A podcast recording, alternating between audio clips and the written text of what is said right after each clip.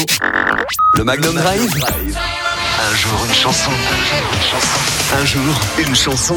Chaque soir dans le Magnum Drive, c'est un jour une chanson. On revient sur un titre qu'on n'a pas l'habitude d'entendre sur Magnum, qui évoque un souvenir ou qui a une histoire particulière.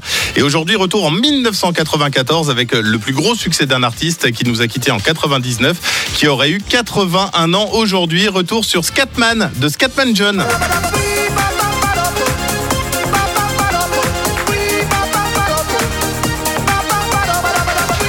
L'histoire de John Paul Larkin commence en 1942 et on se rend compte dès qu'il commence à balbutier ses premiers mots qu'il est atteint de bégaiement sévère.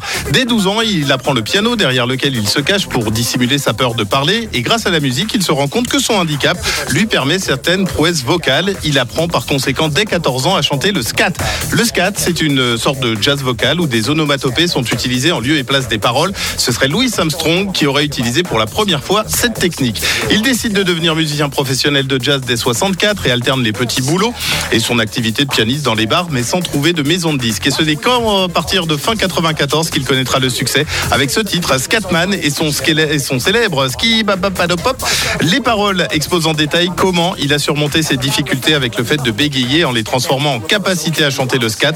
Il encourage d'ailleurs des enfants qui bégayent à ne pas renoncer. L'argent gagné grâce à ce titre lui ont permis de fonder la Scatland Foundation, une association de soutien en faveur des bègues.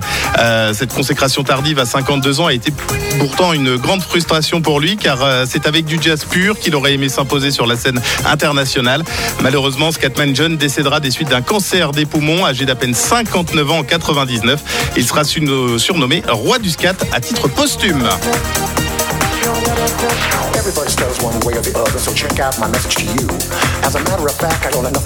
Le clip de Scatman John, je vous le poste dans quelques minutes sur la page Facebook Magnum La Radio. Euh, un jour une chanson, c'est en réécoute en podcast sur magnumlaradio.com. La suite pour les hits, c'est l'hymne 2023 des Enfoirés. Voici Révon. Magnum La Radio. Un jour une chanson.